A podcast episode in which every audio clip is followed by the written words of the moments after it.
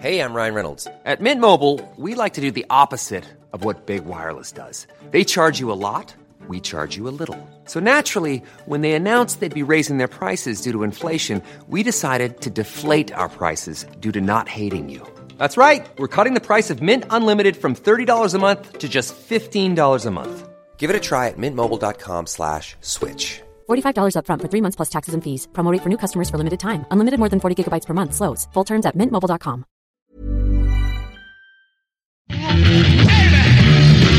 Ladies and gentlemen, you're listening to a million. Hello. Well, today's a big day, and I'm in a great mood.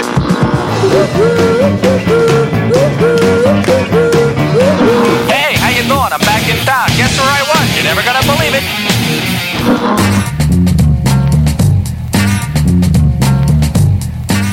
Spotzel, le podcast des cyclistes aventuriers, épisode 9, ici Richard Delhomme. Aujourd'hui, c'est un petit peu spécial, je discute avec trois organisateurs. Trois organisateurs d'épreuves longue distance en France, à savoir la Gravel Trobrez, la French Divide et la baroudeuse Bikepacking. La discussion s'est un tout petit peu éternisée, environ deux heures, donc je vais séparer ça en deux épisodes, un aujourd'hui et un la semaine prochaine. J'en profite pour remercier tous ceux qui ont répondu à mon appel à questions, à savoir Vincent, Guillaume, Maxime, Sophie, Stéphanie, Cyrus, Pierre-Yves, Séboun, Louis, Alain et Paul. Encore une fois, donc, merci à tous pour vos questions à la fois pertinentes et marrantes. Richard, salut Cédric. Ouais. Et bah pareil, bonjour Cédric, bonjour Samuel, bonjour Fred. Je crois bien que c'est la première fois qu'on se parle, que je parle à... Bah non, j'ai déjà parlé à Fred, mais dans des conditions, euh, de- de- dans des circonstances dramatiques, puisque je venais de casser ma roue avant le départ de la Malténie. Enfin, un cours de mécanique. Euh, non. Ça y est. J'ai- Enfin, bref. Et par contre, Cédric et euh, Samuel, c'est la première fois, donc euh, euh, je veux. Pour vous- l'instant. Ouais, alors on va voir. En fonction des questions, on verra peut-être. Si tu claques la porte, euh, la, la porte virtuelle en cours de route, c'est que peut-être ça n'allait pas si bien que ça, mais nous verrons. Est-ce que vous m'entendez? Ah oui, très très bien. Ouais. C'est bon Ok, ouais, super. nickel. Super. Bien. Alors, je vous propose, messieurs, de vous commencer par vous présenter parce que euh, je- même moi, j'ai quelques rudiments, mais je ne sais pas exactement qui êtes-vous, que faites-vous, d'où venez-vous et euh, votre passé euh, cycliste ou triathlète. Et, euh, et voilà, donc euh, qui se lance? Euh, moi, je veux bien commencer, Cédric, si vous voulez. Allez, Cédric. Ouais, on va faire un ordre alphabétique. Ouais, exactement. Donc, euh, bah, moi, je viens de l'univers du triathlon. Tu en parlais euh, il y a 30 secondes. Euh, donc, euh, j'en ai survécu pendant, on va dire, 8 ans euh, à vivre d'une passion euh, où j'ai vécu des super années. Donc, j'ai appris beaucoup. Ça a été, une belle école. Et donc, en 2000, euh, fin 2008, euh, j'ai arrêté le triathlon. Je me suis rangé pour enfin développer mon activité professionnelle, euh, j'ai développé une activité de coaching où j'entraîne des triathlètes, des cyclistes, des trailers. Je fais, je donne des cours de gym à, domicile parce que je suis domicilié entre entre Nice et Monaco dans un petit village qui s'appelle Paye, euh, qui est le départ de la baroudeuse on the road euh, au mois d'août. Voilà, donc euh, ça fait dix ans que je bosse à mon compte et où j'organise des événements aussi, comme la baroudeuse, des, j'organise deux trails. Donc voilà, en gros, euh, en gros pour ce qui me concerne, euh, et donc j'ai découvert l'univers de l'ultracyclisme euh, il n'y a pas si longtemps. hein. D'ailleurs, euh, je, suis- je suis un bébé ultracycliste parce que euh, j'ai participé seulement à la French Divide euh, et ensuite j'ai fait une petite épreuve qui s'appelle la Toscany Trail qui dure 600 km que je n'ai jamais terminé. euh, j'ai toujours stoppé à mi-parcours, mais j'ai voilà en gros euh, mon parcours. Euh, quand tu dis triathlon, sur quelle distance? Eh bien, moi, j'ai évolué euh, en division 1, c'est-à-dire je faisais les grands prix. euh, Ouais, euh, donc, euh, pour, pour Samuel qui vit dans le Nord, il peut-être qu'il connaît le Grand Prix de Dunkerque. Il y a souvent une étape qui, est- qui a lieu là-bas. Donc, je faisais des sprints et des courtes distances. Et sur la dernière année de triathlon, je me suis lancé sur le longue distance mais format Alpha Ironman. Donc, euh, mon premier triathlon longue distance, ça a été les championnats de France élite. Euh, je crois que je me suis classé huitième pour une première expérience. Et puis ensuite, j'ai fait un Alpha Ironman où j'ai gagné ma qualification en professionnel. Et je ne suis pas allé au championnat du monde euh, parce que ça demandait beaucoup de, de budget, beaucoup d'argent. Et donc, j'ai arrêté, sur cette note euh, où je commençais à découvrir le longue distance. Voilà. En Ok. gros. Et sur la Tuscany Trail, t'as jamais été au bout parce que tu préférais faire une pause à Sienne et manger du, euh, manger du jambon? Non, non, non.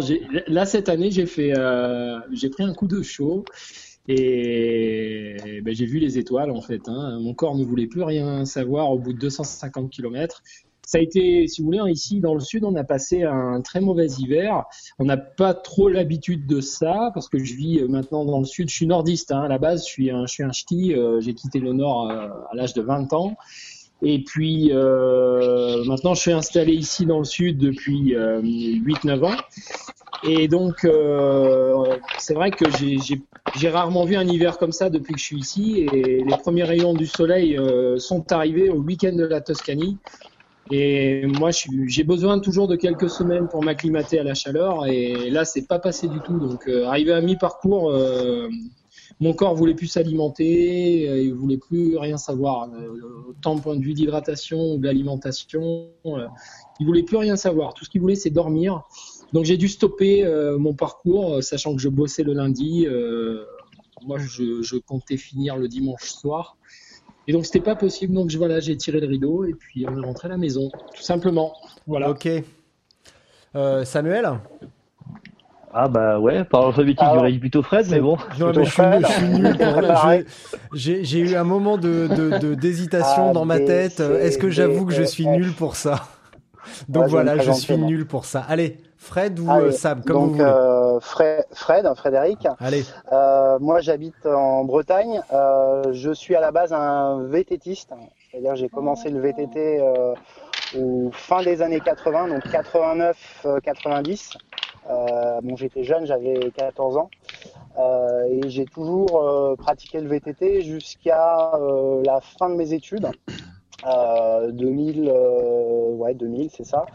Euh, où là j'ai un peu fait un stop sur le VTT, je me suis un petit peu mis à la route Euh, et, euh, et voilà, j'ai toujours euh, privilégié même en VTT les longues distances, donc euh, tous les formats euh, style rock marathon ou, ou des épreuves dans les Alpes assez longues. Voilà, en fait, en dessous de 100 km, je m'ennuyais. J'ai fait un petit peu de compétition plus jeune, mais les formats de 40 bornes en tournée en rond euh, sur des boucles ou des circuits, euh, euh, même s'il y avait des très beaux circuits en championnat de France ou en Coupe de France VTT, voilà, ça, m'ennuyait un petit peu. Donc je me suis mis un petit peu à la route par facilité, puisqu'on peut avaler plus de kilomètres hein, au début des années 2000. Euh, j'ai fait pas mal de brevets, les brevets qualificatifs pour Paris-Brest-Paris.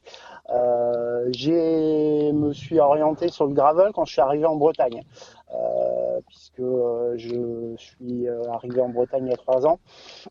Euh, et je voulais, euh, bah, je voulais euh, refaire un petit peu de chemin. La route commençait un petit peu à m'ennuyer, les voitures, tout ça. Euh, les chemins étant assez, euh, c'est pas les Alpes, hein, assez roulants, euh, bah, j'ai découvert le, le, gravel qui me permet de, de, de passer partout euh, rapidement. Euh, voilà. Euh, j'ai, la dernière fois que j'ai fait du VTT, maintenant c'est il y a un an, donc j'en fais vraiment épisodiquement. Euh, J'organise donc depuis euh, deux ans maintenant, c'est la deuxième édition cette année, euh, donc la Gravel Pro Braise, qui est une épreuve effectivement euh, longue distance, euh, alors comme son nom l'indique gravel, mais euh, certains me diront que c'est pas du gravel, c'est du gravel breton, voilà. Euh, je privilégie, c'est vrai, les parcours un petit peu ludiques. On en discutera plus tard, euh, ouais. juste sur ma présentation, voilà. Et euh, je suis, euh, je bosse dans un magasin de vélo. Euh, sur l'Orient, ce qui m'a permis de, c'est une réorientation, hein, ce qui m'a permis de, de, de, déménager avec la petite famille en Bretagne, parce qu'on saturait de Paris. Et avant Paris, j'étais euh, coursier coursier vélo. Donc euh, quand je dis coursier, certains me disent ah tu faisais des compètes de vélo de route. Non non coursier, c'est-à-dire je livrais les plis. Le sens coursier, euh, voilà. Euh, j'ai fait ça pendant cinq ans et, et c'est ce qui m'a un peu c'est ce qui m'a un peu poussé à, quitter Paris. Voilà. Voilà, une description un peu, un peu succincte. Ça veut dire que t'es breton? Je suis pas du tout breton. Je suis pas du tout breton. Je suis parisien. Je suis né à Agnières-sur-Seine. voilà. Euh, j'ai de la famille un petit peu partout en Corse, dans l'Aveyron. Euh, c'est un, un concours de circonstances. Ma compagne est nordiste aussi. A des, des skis partout et, euh, et sa, sa sœur euh, vit en Bretagne depuis euh, 4-5 ans. Donc euh, on passait les vacances euh, notamment euh, sur l'Orient au festival interceltique. Donc on venait, on venait passer une semaine et ça nous plaisait assez bien. Euh, moi j'aurais préféré la montagne, mais euh, ma compagne trouve qu'il y, a- trop de virages en montagne, ça tombe trop et il n'y a pas de et on voit pas l'horizon. Donc voilà, c'est pour ça qu'on est venu en Bretagne. C'est le problème de la montagne, il faut aller tout en haut en fait. C'est ça, ouais, exactement. Je l'ai emmené une fois dans la Drôme, elle a trouvé que ça tournait trop les virages. Je lui ai dit attends, la Drôme c'est pas la haute montagne quand même. hein. Non, c'est plat la Drôme. Donc, Euh, la Drôme. avant de passer à Sam, lequel des trois est en train de jouer avec des cailloux ou, euh, ou je ne sais quoi parce qu'on l'entend très très bien dans les écouteurs Euh, et je crains, ça je crains que ça soit gênant. Est-ce que c'est ça? Ouais, Non, c'est pas moi. Ça c'est le stylo. Alors je vais poser le stylo par Ouais. terre. Voilà. voilà, voilà. Et puis je Le t'enverrai les bruit coor- ambiant, c'est bon je t'enverrai également ambiant, les bon coordonnées d'un petit thérapeute qui te permettra de te Ouais. relaxer un tout petit peu. Parce que Le bruit ambiant c'est bon parce que là si tu veux je suis dans ma voiture donc euh, il risque peut-être y avoir un bruit un peu. euh, Non c'est bon. Non, non, ça va là. Jusque là, c'est bon. D'accord. Eh bien donc, Ok. ceci étant dit, Samuel, bienvenue. Bonjour à tout le monde, donc euh, Samuel Bécuve, également bah, nordiste euh, de Lille. Euh, donc euh, bah, j'ai toujours fait plus ou moins du VTT, du- le- de la route, j'ai fait un peu de tout. Je me suis orienté sur la longue distance euh, pour la transcontinentale que j'ai effectué deux fois. Et maintenant j'organise donc du coup la French Divide qui est cette année sur la quatrième édition. Ouais, c'est beaucoup plus court. Effectivement. Voilà, très bien. Magnifique. Voilà, les deux autres, prenez-en de la graine. hein. Bon alors, je ne sais pas si vous l'avez vu, mais euh, moi j'ai posé la question en début de semaine euh, à, bah, sur les groupes Facebook et sur la page de Spotzel. Donc j'ai euh, j'ai annoncé qu'on allait faire un truc à 4 et euh, j'ai eu pas mal de donc qu'on allait faire un truc à 4 et que tout le monde était invité à poser euh, ses questions. Alors j'ai eu pas mal d'interventions et je vous propose de commencer par les plus euh, par les plus marrantes. Donc Shuriken, qui est en fait Vincent, qui sera au départ de la baroudeuse dans 4 jours, demande qu'est-ce qu'on gagne si on participe aux trois épreuves? Le droit de recommencer. Le droit de recommencer. Si on Euh, participe, le droit de- voilà, c'est le droit d'en organiser une, j'aurais dit. Ouais, le droit d'en organiser une. Ouais. Non, mais pas en Non, Bretagne. Si, si euh, de participer ou de finir Non, c'est c'est Ouais. méchant parce que le pauvre, il a eu un accident. euh, Le malheureux, Marvel faudrait, faudrait déjà le qu'il malheureux. termine. D'ailleurs, Fred, c'est quand tu finis la Friend Divide genre, bah, ça fait partie de ma présentation euh, le, le, le 9 à, à Brédune. Je vais l'annoncer. Puisque tu as fini la Gravel Pro Braze, il faut que tu finisses la French Divide. Donc euh, voilà. Non, non, euh, euh, je rebondis là-dessus. Euh, je sais pas si. euh, bon, c'est, comme ça lancé. Effectivement, on, est, on a trois épreuves qui sont à des dates euh, différentes. Euh, ça pourrait être sympa d'organiser un challenge euh, pour les personnes qui veulent se lancer dans les trois. sur les trois épreuves quoi et les finir euh, et les Mm. finir si possible quoi donc euh, Exactement. ouais ouais ça peut être ça, peut être une idée, en effet. Voilà. Bon alors, Guillaume, pourquoi sont-ils aussi méchants? C'est à cause de Sam Sam c'était lui le premier le méchant Ah bah d'accord, c'est- ça fait sympathique. non mais je suis Non, méchant avec le sourire. on n'est pas méchant on n'est pas méchant C'est c'est est, les euh, pires, ceux-là. Ce sont les plus vicieux. Ceux qui sont méchants avec le sourire, ça c'est du vice. Non mais c'est vrai que j'ai- j'aime bien dire euh, au briefing euh, avant départ que vous allez aimer, aimer me détester.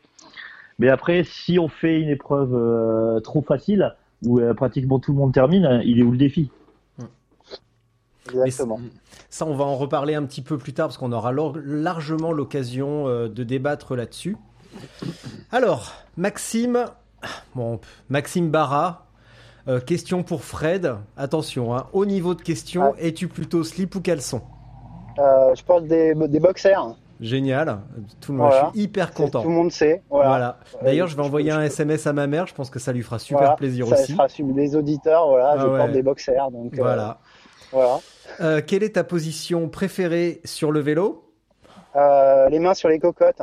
Hmm. J'ai beaucoup de mal à mettre les mains dans le, le creux du, du- Je suis un vététiste. Ouais, bah oui. Beaucoup de mal. Voilà. Euh, question dont qui restera probablement un mystère. Est-ce que tu assaisonnes tes plats avec du gravier? Non, non, non. Je suis au régime en plus en ce moment. Donc, non, non, c'est trop calorique le gravier. Bah bien Tout le sûr. gravier breton.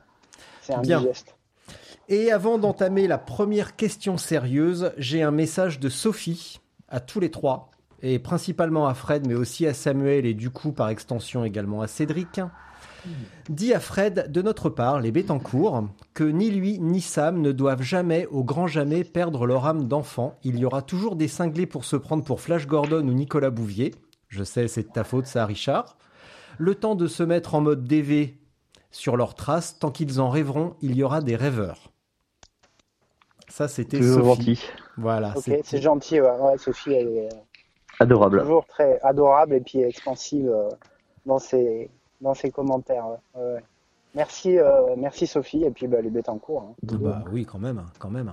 Bon alors, premier première question sérieuse de Stéphanie. Encore une ch'ti. Quelle est la principale raison de l'organisation de ces courses? Est-ce pour offrir la course que vous auriez eux-mêmes, vous-même voulu rouler? Ah bah moi je peux dire clairement que la Divide euh, vient de ça en fait. hein. C'était euh, après mes deux transcontinentales, je voulais euh, traverser la France en VTT parce que j'en avais un peu ras-le-bol des voitures. En Turquie, j'ai vraiment eu peur de me faire écraser une paire de fois. Euh, et j'avais proposé au début à, un pote de traverser la France en VTT. On a créé un petit event Facebook pour savoir s'il y avait deux trois autres personnes qui étaient assez cinglées pour venir avec nous. Et en fait, eh ben, on s'est retrouvé à 38 dès dès la première année. Fred, pourquoi? Ouais, euh, bah c'est un peu, un peu Sam euh, effectivement qui, qui nous a un peu tous mis le à l'étrier. Moi, je suis arrivé en Bretagne. Euh, j'ai voulu, voulu organiser en 2000, euh, 2017, mais je me suis un peu lancé trop vite. Donc je me suis mieux organisé pour 2018. Mais ouais, effectivement, effectivement, faire découvrir bah, la Bretagne, le patrimoine breton. Euh, moi, j'ai arrivé dans une région, ça m'a permis de, bah, en allant découvrir les traces, bah, de, la découvrir aussi, quoi. Donc euh, voilà. Euh, et puis, euh, et puis faire découvrir la longue distance, parce que c'est vrai que c'est quelque chose, je trouve plus abordable de faire un 300, un 200 euh, ou de s'enchaîner une semaine de vélo que d'aller tourner sur un circuit de 80 bornes à bloc. Voilà. Rentrerai pas dans le détail, mais sur des épreuves de 24 heures, par exemple, euh, je trouve plus dur de le faire à trois que de le faire tout seul.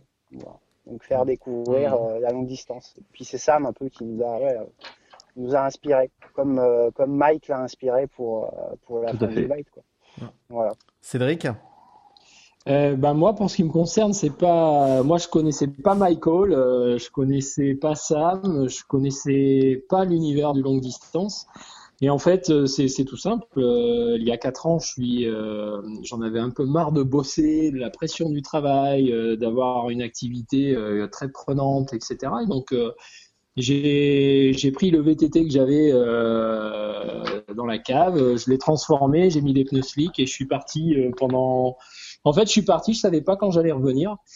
Euh, je m'étais donné une date de départ, mais pas une date d'arrivée. Et en fait, je suis rentré au bout de 4000 km et puis euh, j'étais euh, tout neuf, euh, voilà, guéri, euh, prêt à repartir pour quelques années de boulot sereinement, etc. Et donc, je me suis dit, en revenant de ce bike trip, avec euh, des sacoches énormes, etc., hein, comme euh, vous pouvez imaginer. Euh, je me suis dit, mais comment faire découvrir cette pratique euh, Est-ce que, on- est-ce que je pourrais organiser un événement euh, où les gens pourraient ressentir ce que j'ai pu ressentir pendant mon voyage en vélo? Et donc, euh, la réponse, ça a été non. Je me suis dit, je peux pas organiser ce genre de choses. C'est, c'est pas possible. C'est qu'un bike trip, ça doit se vivre seul ou à la limite avec euh, sa compagne, euh, parce qu'on, voilà, il faut. C'est un voyage intérieur. Voilà. Moi, c'était un voyage intérieur. Et puis au final, euh, l'année qui a suivi ce, ce, ce bike trip, je suis allé faire la traversée des Pyrénées en, en bike trip. Donc, je, me, suis parti de, l'est vers l'ouest, vers le Pays Basque. Et là, je rencontre un mec euh, qui, qui, était équipé assez légèrement sur son vélo. Je le croise en haut du Tourmalet. Moi, j'avais le vélo hyper chargé et tout. Et, et puis, euh, je suis revenu sur lui au sommet du Tourmalet. On a discuté un petit peu. C'était Philippe Tronchon. Et il me disait qu'il était en train de participer à la French Divide. Je lui dis, mais c'est quoi cette French Divide? Donc, euh, bon, bah, moi, je termine mon circuit bike trip. Euh, je rentre je me connecte sur Internet et j'ai découvert qu'il y avait un événement de ce genre qui existait. Et je me suis dit, bah, si ça existe, euh, je vais aller découvrir comment ça fonctionne. Et puis, euh, bah, je vais en faire un aussi. Quoi. Donc, en, de, de, là est née la baroudeuse, parce que, bon, euh, après, la région du Mercantour, le sud-est, c'est super joli. Euh, Fred, il joue encore avec son stylo ou c'est moi qui. Non, non, c'est pas moi. encore du bon. Et donc euh, voilà, donc de, de, de, là est née l'idée d'organiser euh, la baroudeuse dans le Mercantour avec euh, d'abord un circuit qui faisait 300 km et puis ensuite on a grandi parce que là c'est la troisième édition. Voilà. Alors, euh, j'avais une question euh, avant la suivante. Tout bêtement, toujours de Stéphanie, mais en fait, vu ce que vient de dire Cédric, je vais enchaîner sur la troisième question, je reviendrai sur la deuxième ensuite. Et c'est Cédric qui va répondre en premier, ça fera la jonction parfaite. Quel bénéfice pour le participant privilégiez-vous? Le voyage, le dépassement de soi, la performance sportive ou l'apprentissage de soi-même? Ben moi, je dirais tout ça, en fait. C'est bien résumé parce que, tu vois, au début, quand on a fait la baroudeuse, on n'avait pas cet esprit euh, compétition, euh, tout ça. C'était vraiment... Euh, on est resté dans l'esprit aventure en fait. Et je pense dans tous les cas, même même euh, c'est la première année où on a inclus dans notre logo le mot race. Donc euh, c'est-à-dire qu'il y aura un classement à la fin de l'épreuve et euh, au moins les gens pourront se situer. Mais néanmoins, c'est pas parce qu'il y a le mot race que ça en est pas moins une aventure. C'est surtout une aventure et le classement c'est juste anecdotique en fait. C'est euh, si on vit bien son aventure et, et qu'on gère bien, qu'on arrive à gérer ses émotions, parce que sur ce genre d'aventure, il faut savoir canaliser son énergie et ses émotions euh, pour ne pas se griller et puis pas mettre le clignotant, hein, parce que c'est, ça va vite. Hein, euh, un problème technique, un problème physique et voilà, je me souviens la French Divide, au bout de trois jours, euh, j'avais mal au genou, j'ai gardé mon mal au genou euh, jusqu'à la fin de l'aventure. Donc bon, euh, voilà, je pense que c'est un peu toutes ces qualités euh, pour faire ce genre d'aventure. Je ne sais pas ce qu'en pensent les autres, mais en tout cas, moi j'aime bien aussi le côté dépassement de soi. Dans tous les cas, c'est évident qu'il faut se dépasser pour aller au-delà de, pour aller euh, franchir la ligne d'arrivée, ça c'est clair. Mais il faut le faire avec intelligence, clairvoyance et avec expérience aussi. Euh, il faut, il faut, ça, il faut se connaître. Hein, il faut se connaître bien physiquement et mentalement pour pouvoir aller au bout. Euh, et dans tous les cas, si on se connaît pas assez, ben le fait de prendre le départ, ça va, ça, ça va permettre aux gens d'en apprendre beaucoup sur eux-mêmes. Ça, c'est certain. Fred, Sam, vous en pensez quoi? Ouais, euh, moi je, moi je suis plus sur euh, effectivement, ouais, euh, bah, sur tout ce qu'a dit Cédric. alors là, désolé, il y a un avion qui passe. On va le laisser passer parce qu'on est sur les pistes de Landy Way. Euh, je sais pas si vous m'entendez, c'est bon? Si, si, ouais. Ouais, ouais, ouais. Euh, effectivement, euh, comme disait Cédric, ouais, c'est beaucoup plus une, enfin, effectivement, une aventure humaine. C'est une performance sportive, mais euh, euh, moi, en soi, dans le mot sport, il y a toujours une idée de classement, de concurrent, euh, voilà. je dis toujours que sur des épreuves comme ça, on se bat pas contre celui qui est devant ou derrière, on se bat contre soi. Euh, c'est beaucoup, euh, beaucoup de mental, donc effectivement, c'est l'apprentissage du mental, bien sûr. Il faut, il faut s'entraîner, mais, euh, mais il y a aussi le mental qui, qui joue, qui joue pas mal dans, dans la réussite sur ce type d'épreuve. effectivement, la, la, découverte, le voyage, la découverte de la Bretagne. Euh, voilà. Et puis la découverte des autres aussi. les gens arrivent sans connaître forcément des personnes, enfin ils arrivent des fois avec euh, euh, un pote, ils se disent ils vont rouler avec lui et finalement euh, course contre contre soi-même entre guillemets une course. Quoi. Voilà. Ouais, moi j'aurais tendance à dire plutôt que tu t'inscris pour l'aventure. Sur le vélo, c'est plus pour la performance sportive et après c'est surtout pour le mental, pour le déplacement de soi et le côté. Euh, on, on ressort différent de ce type d'épreuve. Exactement, ouais. ouais. Euh, Fred, je pense que j'ai été euh, coupé à un instant. Oui, je, viens de voir que tu t'es reconnecté. On a continué à discuter, mais pour le coup, ça n'a pas été enregistré, c'est ça? Si, si, ça a été enregistré, ça a enregistré, mais en fait, je t'ai pas entendu. Donc, euh, pour moi, j'ai que du blanc. Qu'est-ce que tu as, qu'est-ce que tu racontais? Euh, je disais, euh, oui, euh, la performance sportive, moi je la laisse un- entre guillemets un petit peu de côté. C'est plus le, le dépassement de soi et on, on se bat sur ce type d'épreuve. On se bat pas contre contre un adversaire, on se bat contre soi. Euh, donc ça forge le mental. Effectivement, on, on rencontre d'autres personnes aussi, puisqu'on on, on pense partir avec euh, une personne et finalement on voit que les deux personnes n'ont pas le même niveau. Donc c'est des personnes qu'on retrouve sur sur d'autres épreuves. C'est vrai que c'est un petit un petit milieu. On retrouve euh, bah, effectivement Shuriken Exki qui va faire qui va faire les, nos trois épreuves cette année, voilà. Donc et puis la découverte bah, effectivement du patrimoine, des gens aussi. Oui. euh, pour prendre mon exemple, euh, sur la French Divide, j'ai été surpris de, de l'accueil des gens. On leur demande de l'eau et on se retrouve dans le salon euh, et en train de nous faire un sandwich, euh, nous faire à manger, euh, voilà. Donc, on est un petit peu pressé, mais euh, par le temps, mais euh, voilà, c'est toujours agréable. euh, voilà. Euh, Samuel, quand tu dis on en ressort un tout petit peu différent, ça signifie quoi différent euh, bah, En bien, en mal Et en quoi c'est différent? On apprend à se connaître en fait. Les, gens ils sont surpris euh, de pouvoir aller au bout malgré toutes les souffrances. Et après, euh, le français moyen a toujours tendance à râler pour euh, entre guillemets des queues de poire. Et en fait, quand tu ressors de là, en fait, tu dis que bah, la vie est très simple. Tout ce que tu peux transporter sur ton vélo peut, te permettre de voyager une semaine, quinze jours, un mois. Et en fait, on n'a pas besoin de grand chose pour être heureux.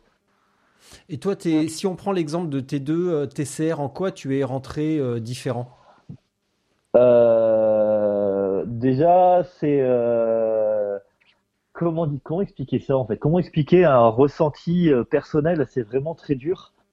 Mais euh, déjà, moi, je me suis inscrit à la TCR la première fois, c'était aussi pour euh, une rééducation en fait. J'ai eu un accident où on m'avait dit que le vélo ça pouvait plus être ça, et c'était un peu pour dire euh, au chirurgien que il me connaissait pas quoi. Donc c'était vraiment un, objectif à atteindre pour dire que c'était ma fin de rééducation. C'est un peu barré comme euh, comme truc, mais c'était un peu ça.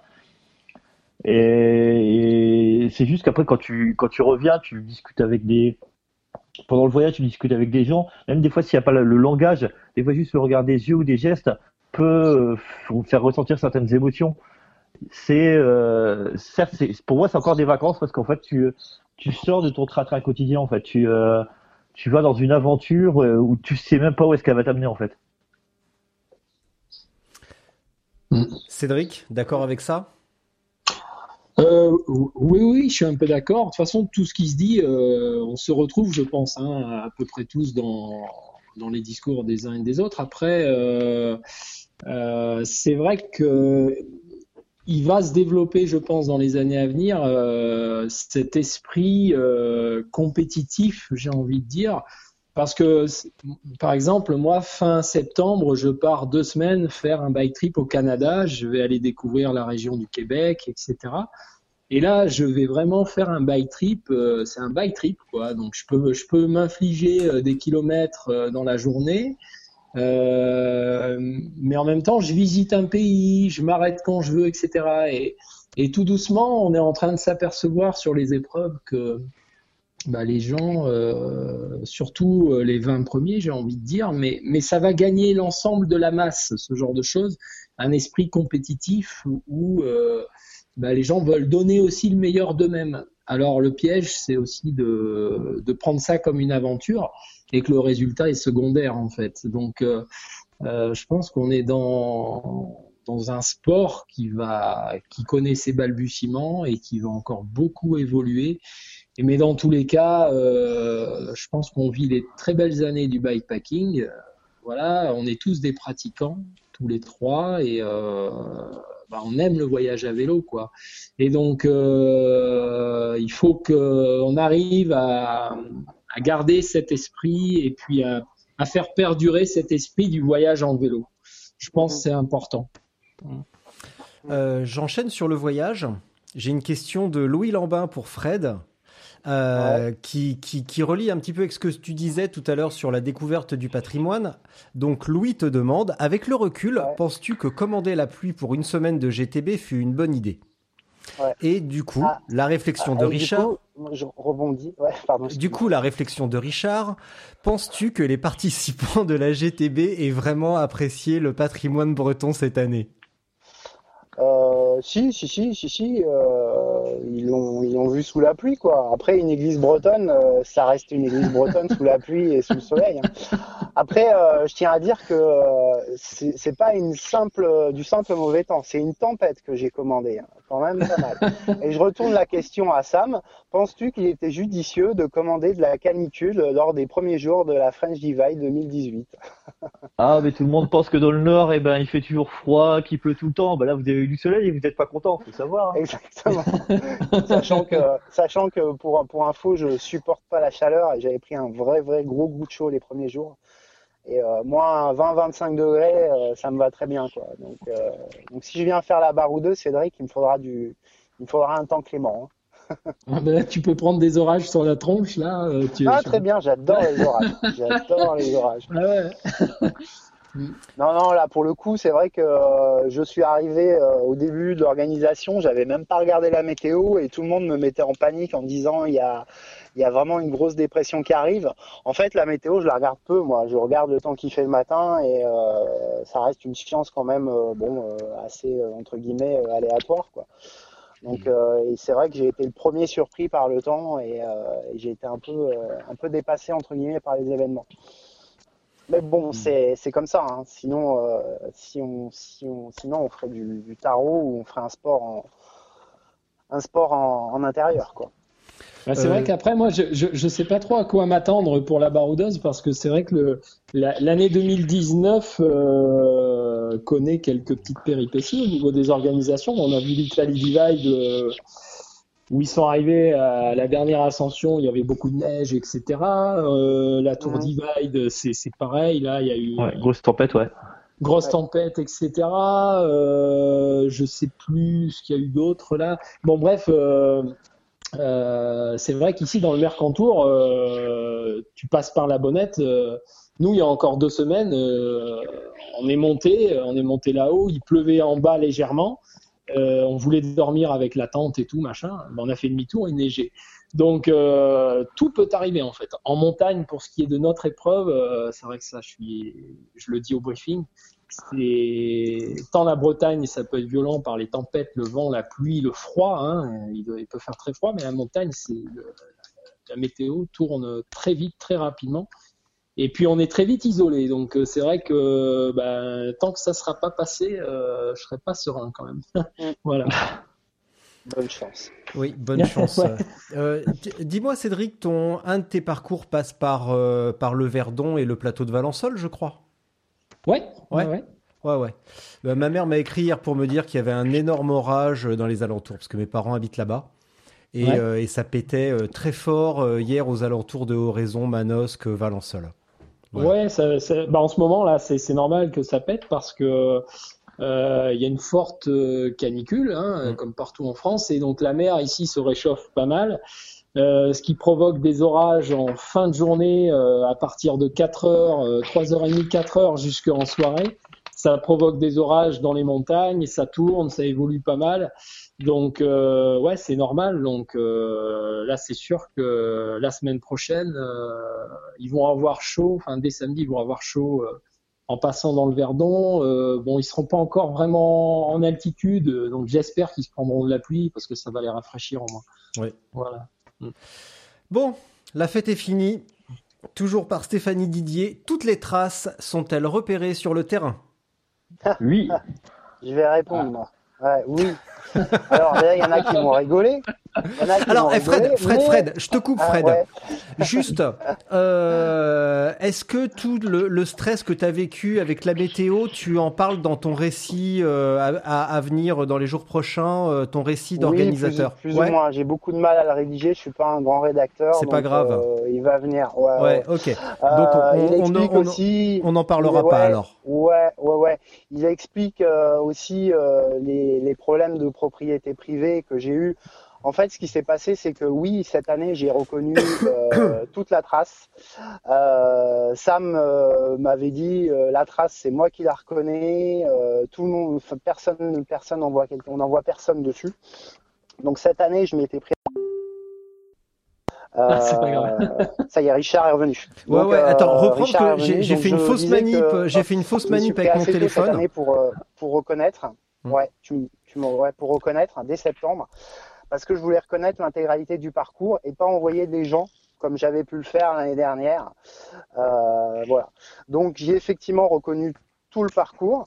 Euh, arrivé euh, au mois de mars, avril, j'ai commencé à additionner toutes les différentes traces que j'avais, puisque j'avais fait plusieurs, plusieurs, plusieurs traces en fonction des, échappatoires sur le terrain. Quand on reconnaît entre la carte et le terrain, on a des grosses surprises des fois. Et euh, j'ai additionné et je me suis aperçu que euh, j'annonçais 1400 km et j'avais 1650 km de reconnaissance. Donc, euh, pris de panique car je devais envoyer les, traces assez rapidement aux participants. On était à moins d'un mois, enfin un peu plus d'un mois. J'ai commencé à tracer sur carte euh, deux, trois secteurs qui me semblaient pas mal en cherchant, en m'inspirant un petit peu de, de traces que j'avais pu faire. Et ne pouvant pas aller voir sur le terrain, euh, j'ai euh, deux personnes qui se sont proposées. Et ça n'a pas loupé. Premier secteur, euh, après Châteauneuf-du-Fou, où Sam m'a averti qu'il y avait effectivement un agriculteur, le GR passé au milieu de son, exploitation. Un peu plus loin, un portail. Voilà, ça n'a pas loupé. La boucle était plus longue à cet endroit-là. J'ai raccourci et la personne m'a dit c'est bon, ça passe. Ça passe pas. Euh, deuxième, euh, deuxième point, après Wegwat, normalement on remontait sur euh, Lannion et on redescendait un peu plus loin. Et ben j'ai tracé un petit peu sur route, un petit peu sur du chemin et on est encore retombé sur des propriétés privées.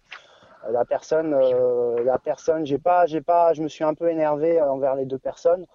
Je veux plus leur parler, je veux pas qu'elles fassent de mea culpa. Euh, pour moi, elles n'ont pas été voir et c'est vrai que ça m'a causé beaucoup de tort. Le premier à, s'être pointé sur ces traces, c'est ce pauvre Paul et effectivement, euh, euh, ça a bien, ça a bien, bien parlé sur les réseaux sociaux puisqu'à chaque fois, il mettait effectivement propriété privée, tout ça. Il faut savoir que quand on, effectivement, quand on trace euh, sur carte, euh, quand on va voir sur le terrain, ben, on a des grosses surprises. Euh, Sam, je sais plus euh, ce que tu me disais, quand tu fais une trace de 100 km, tu te retrouves à la fin de la journée avec, je sais plus, tu me disais 150, 200 km. Oh, entre mais. J'ai déjà eu pire que ça. Une journée, on était parti sur deux jours, on avait fait 300 km pour dans le, je sais plus dans quel secteur exactement, pour euh, changer au niveau euh, du massif central. Et en fait, le dernier col à passer, ben, il passait pas. Donc du coup, euh, les deux jours, ils étaient perdus parce que du Ouais. coup, euh, on pouvait plus passer du tout par là. Il fallait tout reprendre, quoi. Ça Donc, arrive. euh, ouais. Donc voilà, pour répondre à Stéphanie, oui, euh, oui, les traces sont reconnues et il faut parce que contrairement à la route où euh, voilà, euh, il n'y a, a pas ce problème. Si on vous envoie sur des chemins, euh, les chemins, les chemins changent, les cartes IGN euh, sont plus valables, même si on utilise des outils assez Komoot ou pour ma part Open Runner. euh, non, les chemins qui sont indiqués, des fois, ils sont privatisés. Surtout beaucoup en Bretagne, on a beaucoup de privatisation de chemins, notamment euh, au moment de la, la belle saison. Euh, les gens veulent pas voir arriver les touristes euh, dans leur propriété, donc ils, barricadent un petit peu, quoi. Puis bon, il y a les agriculteurs aussi, mais bon. Après, euh, on va pas leur faire un, un procès, mais voilà. Non, il faut, il faut aller, il faut aller sur le terrain, sinon c'est des grosses galères. Bah, très L'avantage aussi de, de reconnaître le, le parcours dans les conditions réelles, c'est que du coup, en fait, si à un moment t'as trop trop de chemin, que c'est trop dur, bah là, par rapport à ce que tu avais prévu, tu vas rajouter un peu de route. Ou alors des fois, tu vas faire un petit crochet pour t'arrêter à une boulangerie dans un petit village, tout ça. Et ça, justement, tu l'intègres dans ton parcours, que tu peux pas le faire sur le terrain. Après, euh, moi l'année dernière, j'ai eu juste deux petites coquilles. C'est parce que forcément, en supprimant les allers-retours, les, les demi-tours que j'avais faites euh, suite à des erreurs de, de fléchage ou de barrières qu'il y avait eu, et ben des fois le, le logiciel euh, ne prenez pas par où j'étais passé. Il, manquait un point et ça avait, ça avait fait deux petites erreurs l'année dernière pour ça, quoi. Hmm. Donc deux petites erreurs sur 2200 km, je trouvais que ça allait. Voilà. Mm. Donc, Euh, euh, voilà. Sam, comment tu, euh, tu procèdes tout au long de l'année pour préparer ta trace? Bon, on a déjà un petit indice. Apparemment, tu pars sur des blocs de 2-3 jours et tu répartis ça euh, comment dans ton année? Ah bah quand j'ai le temps, c'est quand je travaille pas et les reconnaissances, grosso modo, c'est euh, en novembre et en février-mars, euh, en hiver, quoi. Ouais. Donc euh, tu tu campes euh, dans des températures négatives, c'est sympathique. Mais au moins il y a personne dans les chemins, Hum, c'est au moins la- tranquille. C'est au moins l'avantage. Cédric, comment tu procèdes? Euh, moi, en fait, c'est particulier parce que c'est en haute montagne. Euh, donc, faut attendre le déneigement. euh, donc, l'hiver, c'est pas praticable du tout. Et ensuite, euh, bah, comme Samuel et, euh, et Fred, euh, toutes les traces sont intégralement reconnues. Euh, et je dirais même que moi, je suis plutôt un mec euh, qui va pédaler, qui va barouder, plutôt qu'un mec qui regarde des cartes qui récupère des traces GPX euh, à droite, à gauche, et qui va ensuite vérifier. Moi, je prends mon vélo, je me barre, je vais pédaler. ensuite, je rentre à la maison, voilà, j'analyse ce que j'ai vu, je regarde, etc. Et donc, euh, c'est un peu comme ça que, les parcours sont nés. Et ensuite, euh, donc ouais, il faut attendre le déneigement. euh, et donc, euh, l'année dernière, je me souviens, la dernière reco qu'on a fait l'année dernière, c'était euh, six jours avant le départ. Il y avait eu énormément de neige l'année dernière et euh, dernière reco, c'était six jours avant le départ. Alors après, l'inconvénient, je pense qu'on qu'on rencontre tous, enfin surtout pour nous en montagne ici au Mercantour, déjà les reconnaissances sont obligatoires parce que s'il y a un petit malin qui vient dans la région avec euh, l'envie de créer une petite épreuve et puis euh, et puis il se, il se sert juste des cartes et il va pas voir, il va se retrouver sur des pistes de descente de VTT et là euh, ça va devenir un calvaire. Il y aura, ça sera, ça sera de la descente, ça sera de la DH. Ici, on est dans une région où euh, sur des cartes, on va pouvoir voir qu'il y a euh, des pistes, des petits chemins, etc.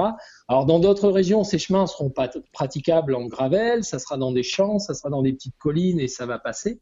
Mais chez nous, on se retrouve vite sur des chemins euh, qui se courent ou qui se randonnent et pas qui se pédalent là c'est obligatoirement à porter. Alors si on se retrouve sur des portages de de 10 km, là ça devient un enfer. Donc c'est obligatoirement on doit aller reconnaître tout ça. Donc euh, voilà, hein, en gros, euh, mon côté c'est hyper important. Question à tous les trois. Est-ce que euh, par votre euh, vos relations euh, diverses, vous êtes en relation avec des d'autres organisateurs? Et est-ce que vous échangez sur les méthodes de, de reconnaissance ou sur euh, les différentes expériences? Ah bah je crois qu'on s'est déjà eu tous au téléphone déjà.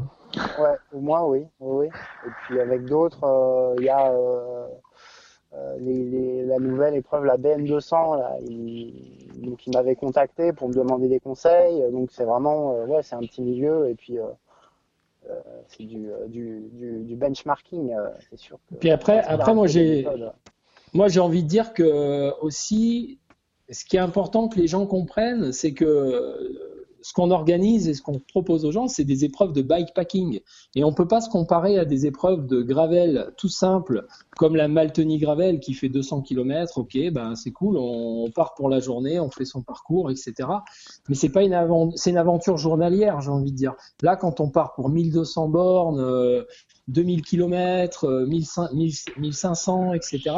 Là, euh, ce n'est pas du tout pareil. C'est c'est pas une sortie gravel qui va faire entre 100 et, et 200 km. Donc, je pense que c'est important aussi de bien différencier ces, ces univers-là, hein, parce que le gravel se développe, le bikepacking se développe, mais je pense que tout le monde ne comprend pas encore tout. Tout le monde a encore la définition de ce qu'est un gravel, de ce qu'est un VTT, de ce qui est voilà, tout le monde y va un peu de son idée. Je pense que c'est important de ne pas comparer nos épreuves à des épreuves qui font 200 km et qui vont avoir lieu le temps d'une journée. il y a une vraie, communication à faire sur les, grandes épreuves comme ça. Parce qu'effectivement, après, euh, ça, ça, atti- ça attire, ça attire du monde, mais les gens se rendent pas compte effectivement de la difficulté. Ils pensent que ça va être une semaine ou deux semaines de, vacances, mais euh, non, non, c'est, c'est, euh, c'est vraiment, c'est vraiment différent. Après, oui, effectivement, communiquer sur les, sur la difficulté des parcours et tout. euh, voilà, il y a, y a vraiment, euh, ça c'est important, je pense, euh, sur sur les épreuves. voilà, différencier effectivement, comme comme disait Cédric, les épreuves courtes et les épreuves longues. On a on a tous des gens. Sam l'année dernière, on a vu certains dès le début qui ont abandonné, qui effectivement pensent que ça va être simple et ils se rendent pas compte de la difficulté euh, de, de la Frangivide. euh. Voilà, c'est l'enchaînement. euh, Moi, j'ai eu beaucoup de personnes. Excuse-moi Fred, j'ai eu beaucoup de personnes au téléphone justement qui comptaient organiser des événements, tout ça. Et euh, ils m'ont dit comment qu'on fait, truc que ça prend. Je leur ai dit c'est justement le temps, ça prend énormément de temps à organiser. Mm. Et, mais c'est surtout en fait, euh, ils disent euh, comment qu'on fait ceci, comment qu'on fait cela. Et ce que je leur conseille toujours, c'est créer un événement à votre image. Si vous êtes plus compétition, faites un truc plus compétition. Si vous voulez faire des campings tous les soirs, faites-le. Mais faites un, un événement à votre image. C'est surtout ça qui est important. C'est que ça soit, ça doit rester dans la passion. Exactement. Moi, je pense qu'il n'y a pas de, il y a pas de règle. Il y a, et c'est ça qui est bien. Voilà. J'espère que ça va durer comme ça encore un petit moment. Et c'est vrai que les personnes que j'ai pu rencontrer euh, en bike trip, euh, bah, il y en a, il y en a qui vous marquent. Il y a des personnes, il y a des rencontres qui vous marquent. Et puis, bah, je me souviens d'un Belge que j'avais rencontré et qui m'avait dit, euh, il n'y a pas de règle. Il n'y a pas de règle en fait. Tu, fais comme tu veux. Tu veux rouler 300 km par jour, tu fais 300. Tu veux rouler 100, tu fais 100. Tu veux partir avec ta tente, tu pars avec ta tente. Tu veux dormir dehors, tu dors dehors. Je veux dire, il n'y a, pas de règle. Et je pense que, comme Sam le dit, c'est important euh, bah, de faire un événement ouais, à son image et puis euh, de se respecter quoi, à ce niveau-là. Ouais, c'est bien. Mhm. Chaque participant, en plus, à ces épreuves est vraiment différent, arrive avec son bagage euh, euh, différent, euh, de milieux de pratique de vélo différents. Donc, c'est un petit milieu, mais très, très hétéroclite. Quoi. Je sais pas si d'ailleurs, ici, très, très varié, on va dire. Hétéroclite. Question au 3, euh, pour finir sur la difficulté des épreuves. Comment vous vivez euh, Quelle est votre sensation ou votre ressenti quand un concurrent abandonne après quelques jours seulement ou abandonne très très vite après le début? Car manifestement il n'a pas bien saisi ou compris la difficulté de votre épreuve ou qu'il arrive et ou qu'il arrive mal préparé. Comment vous réagissez? Qu'est-ce que ça vous fait au plus profond de vous-même? Et, et qu'est-ce que ça, quelle réaction ça provoque? Bah, je, je dirais que j'ai pas d'avis là-dessus. Hein. ouais, je dirais que la, personne la plus déçue, c'est la personne justement qui abandonne. Moi, à la limite, euh, je on sait très bien quand on organise un truc comme ça qu'il y aura beaucoup d'abandon. Après, il y en a qui abandonnent des fois juste au bout du deuxième, troisième jour parce qu'ils cassent leur vélo, ça arrive aussi. Mais euh, ça, après, il faut être bien préparé, ça c'est sûr.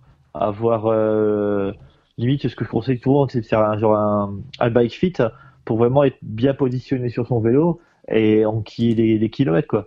J'aurais tendance à dire une personne qui a pas 3000 km depuis le début de l'année avant la Fresh Divide, euh, je lui donne pas cher de sa peau. hein. Je- je- ouais, J'aurais tendance à dire que les- les- l'échec les, fait, les fait progresser. Donc euh, ils se rendent compte qu'effectivement bah, ils, sont, euh, ils ont une mauvaise position, donc ils se sont chopés des tendinites, ils sont pas assez préparés. En général, euh, quand ils arrivent et qu'ils me disent j'abandonne, euh, ils sont, euh, c'est plus eux qui sont déçus que, moi quoi. Et puis ils ont toujours un retour plutôt positif. Ils reviennent quelques jours après me dire bon bah finalement j'ai vécu, même si c'était qu'un jour ou deux, c'était vraiment une bonne expérience et tout. C'est voilà, c'est l'expérience qui fait qui fait progresser. Sur la Gravel Pro Brest, j'ai eu deux, trois commentaires un peu pas négatifs parce que c'était pas méchant, mais euh, mais voilà, c'est euh, c'est jamais bien. euh, voilà, ça me ça me peine, oui, effectivement, que les personnes abandonnent, mais euh, surtout cette année où il y a eu énormément d'abandon, je pensais pas avoir autant d'abandon. Mais euh, je sais que voilà, sur ces épreuves-là, il y a toujours des abandons. L'année dernière, on était à peu près à, euh, à 25% d'abandon. Cette année, euh, cette année, c'est pour son finisher. cette année, c'est une année. Oui, je parlais de finisher. euh, euh, cette année, euh, voilà, c'est- voilà.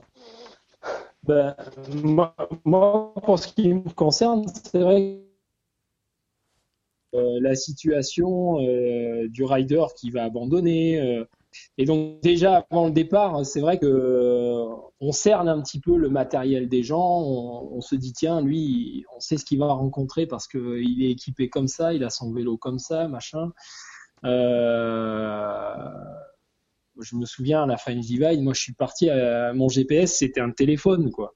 Déjà, j'étais mal barré quoi, c'est tout. Euh, si Sam il avait vu ça euh, avant que je parte, il me l'aurait pas dit, mais il n'en aurait pas moins pensé. Il aurait dit bah c'est bon, il, il va, il va pas aller au bout. Donc c'est c'est plein de choses comme ça. Euh, euh, moi, j'essaie de comprendre pourquoi le mec il a pas, il a pas été au bout, et, et ensuite, bah, on se rend compte hein, euh, que les gens souvent ils s'inscrivent parce que c'est des épreuves qui font rêver, qui, qui les enthousiasment beaucoup. Mais on a beau mettre le plus d'informations possible sur nos sites internet pour les avertir, les personnes ne lisent pas forcément tout ce qu'on met. Et on, on les voit arriver avec du matériel qui est pas forcément adapté. Euh, bon, bah, moi j'ai fait des erreurs euh, matérielles, des erreurs euh, dans le passé d'un point de vue d'entraînement, etc. Si, je- si on peut leur donner des clés avant qu'ils prennent le départ, comme nous on fait sur la baroudeuse, on essaie de faire des articles, on fait des news, etc. Euh, on essaie de les éclairer sur cer- certaines choses.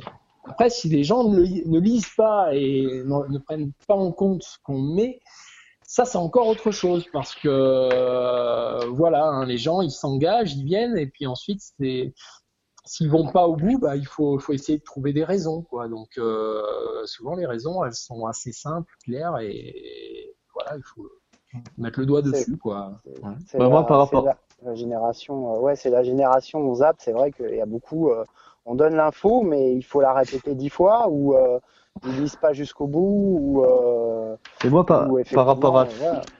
par rapport à ça, je, justement, euh, j'ai vu qu'il y a beaucoup de personnes qui, au bout de trois jours, c'est un peu le- la, la barrière psychologique, ils n'arrivent pas à aller au-delà et ils se rendent compte de tous les problèmes qu'ils ont.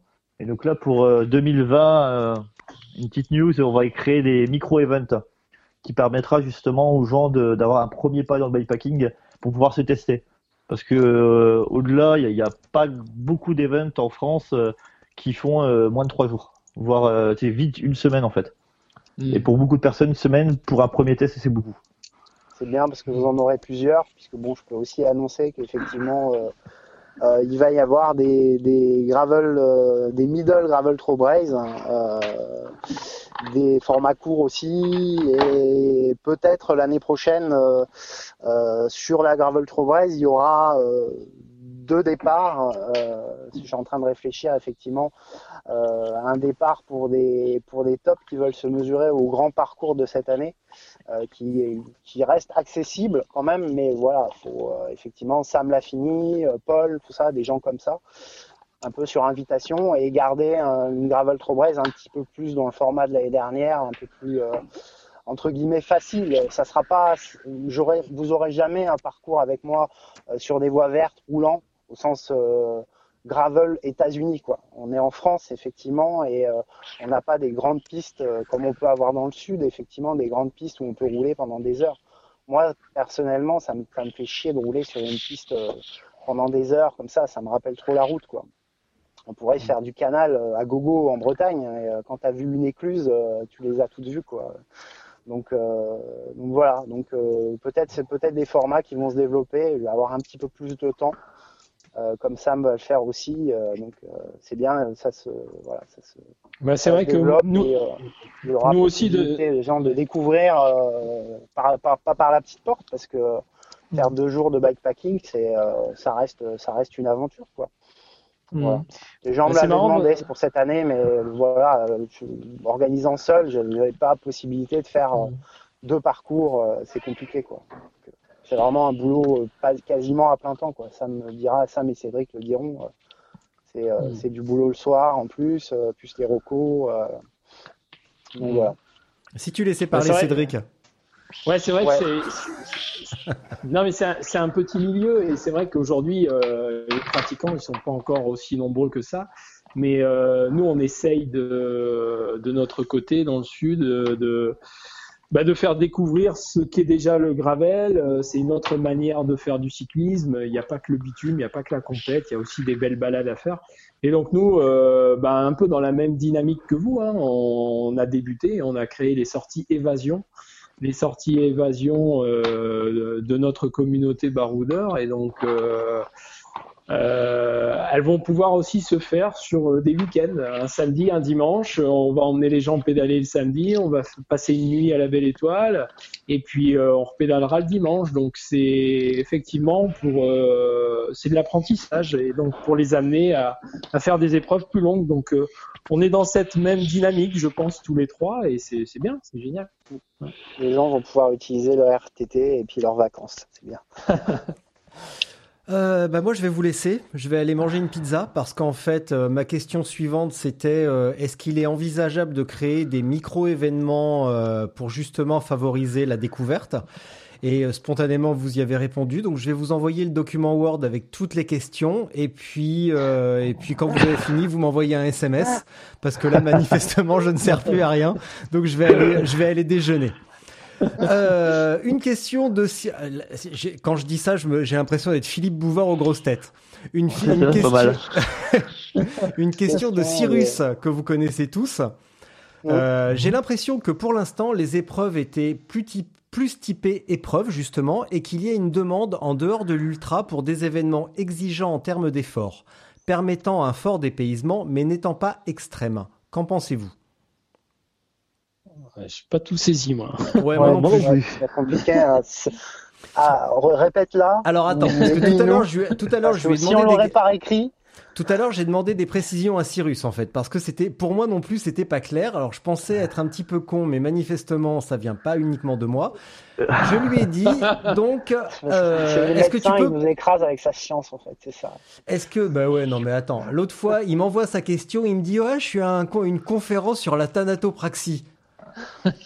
Euh, alors, précision de Cyrus tout à l'heure. En fait, les épreuves actuelles viennent de l'ultra-distance et j'ai l'impression que beaucoup, comme moi, voud- voudraient des épreuves qui soient conviviales, belles, permettent de découvrir une région avec un vrai et bel effort sans une difficulté réelle, mais sans aller jusqu'à l'extrême comme la TCR ou la French Divide.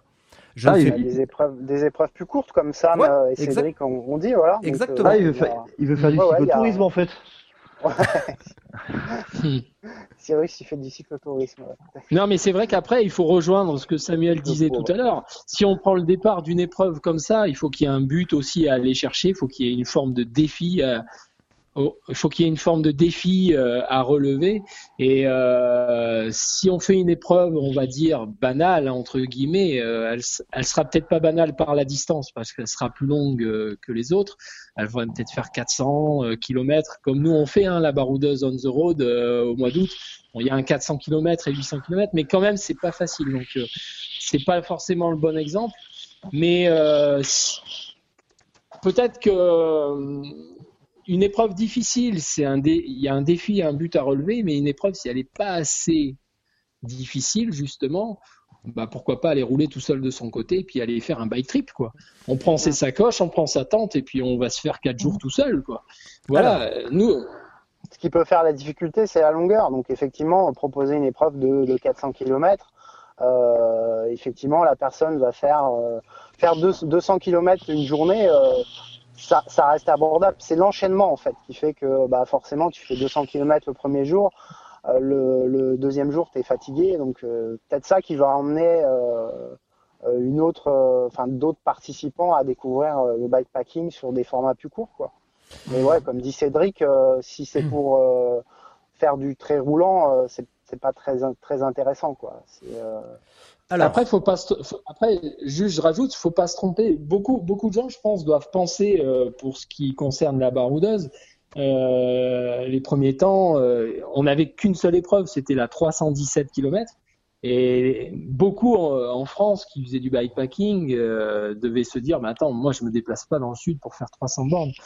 Mais les 317 km qu'on propose, nous, c'est en, en haute montagne. C'est 317, 8500 mètres de dénivelé. C'est déjà vivre une aventure sur entre 24 heures pour le plus rapide hein, euh, et, et 72 heures. C'est-à-dire on peut mettre trois jours pour faire ces 317 km. Et tout est roulable. hein. Il n'y a, a pas de portage, il n'y a pas de tout ça. Donc, euh, euh, faut remettre aussi euh, dans le contexte et bien situer euh, chaque, région. chaque particularité région, bah oui, tout à Voilà, fait, chaque Ouais. région où a lieu Ouais. l'épreuve, parce que euh, si une, une épreuve de 300 km en Bretagne, c'est sûr que ça va pas se courir de la même manière qu'une épreuve de 300 km en plein cœur des, des Alpes. Ça, c'est clair. Exact- Donc, exactement. Les, les gens d'ailleurs ont une fausse opinion de la Bretagne en pensant que c'est tout plat. euh, que c'est plat, euh, exactement. C'est pas plat. Oui, oui. Et euh, les gens arrivent avec des braquets, euh, c'est la grosse erreur, arrivent avec des braquets euh, euh, assez trop importants et les, dé- les dénivelés sont pas. euh, on va pas Mm. monter euh, 600 mètres d'un coup, mais c'est très très raide. C'est très très raide. Donc euh, Mm. les gens sont les gens sont surpris.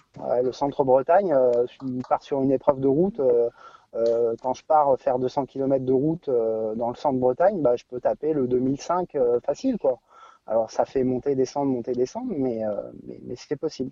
Donc effectivement ouais c'est des épreuves qu'il faut adapter en fonction des régions pour attirer des gens. euh, voilà. Et puis surtout bien communiquer là-dessus parce que Mm. bien s'adresser au bon public. La, la réflexion de Cyrus était dans son vraiment la, la quintessence de son de son de sa réflexion était dans le second paragraphe et plus par rapport au dosage de la difficulté parce qu'il n'est pas possible de proposer uniquement des parcours techniques et cela reste attractif. Mais comment vous pouvez doser euh, le roulant euh, de la montée longue ou de la répétition de montée courte avec les passages ultra techniques? Bah, moi, pour ce qui me concerne, à la baroudeuse, c'est, ça se fait un peu tout seul parce que si on décide d'un tour, euh, on décide euh, le circuit euh, qu'on veut tracer. Ensuite, bah, on est dans les montagnes. Donc, euh, si on veut passer d'une vallée à une autre, euh, soit on prend de la route, soit on prend des pistes. Donc, euh, après, il n'y a pas 36 solutions. Si on veut donner plus de facilité, ben, on, va les faire euh, passer par des petites routes. Et si on veut remettre de la difficulté, on remet de la piste. Donc après, bon, on choisit pas non plus comme on veut, hein, parce que les pistes, euh, elles courent pas les rues euh, non plus. Euh, voilà, il faut, faut bien les choisir. Euh, D'autant qu'il y a beaucoup de pistes qui, qui vont vous permettre de monter à un sommet, mais elles vous permettront pas de basculer de l'autre côté. C'est souvent des impasses, c'est des pistes militaires, ça vous fait arriver à des forts militaires en haut des montagnes, et puis derrière vous basculez pas. Donc euh, euh, quelque part, on- le terrain, le terrain décide tout seul de notre tracé euh, pour ce qui nous concerne. Alors après, dès qu'on peut, euh, dès qu'on veut rajouter de la, la facilité, on va essayer, on va essayer de, de mettre de la route. Moi, je vois, il y a une portion qui monte à Casterino. Hein. Casterino, c'est un checkpoint à 1600 mètres d'altitude. Euh, on a, on aurait la possibilité de les faire monter par une piste mais on les fait monter par de la route. Voilà, donc euh, parce qu'ils ont déjà bien morflé avant et puis euh, voilà. Donc voilà, c'est c'est pas forcément facile à, doser, mais on essaye quoi. Sam, quelque chose à ajouter? Oh bah moi je dirais que la difficulté tu la crées euh, selon euh, l'épreuve que tu veux faire, mais en faisant les reconnaissances euh, soi-même sur le terrain, on se rend compte euh, naturellement euh, si euh, c'est trop dur quoi. Si à un moment, on- on- par exemple, on a une portion sur la Frégivale qui est dans le qui est dans le Tarn, qui est quand même très très dur. Après, on a fait des portions beaucoup plus roulantes. Pareil, euh, après le Massif Central, on a des portions un peu plus roulantes. Mais du coup, on en a rajouté du coup des difficultés un peu plus tôt dans les Ardennes belges, Ouais. qu'il n'y avait pas euh, sur les premières éditions.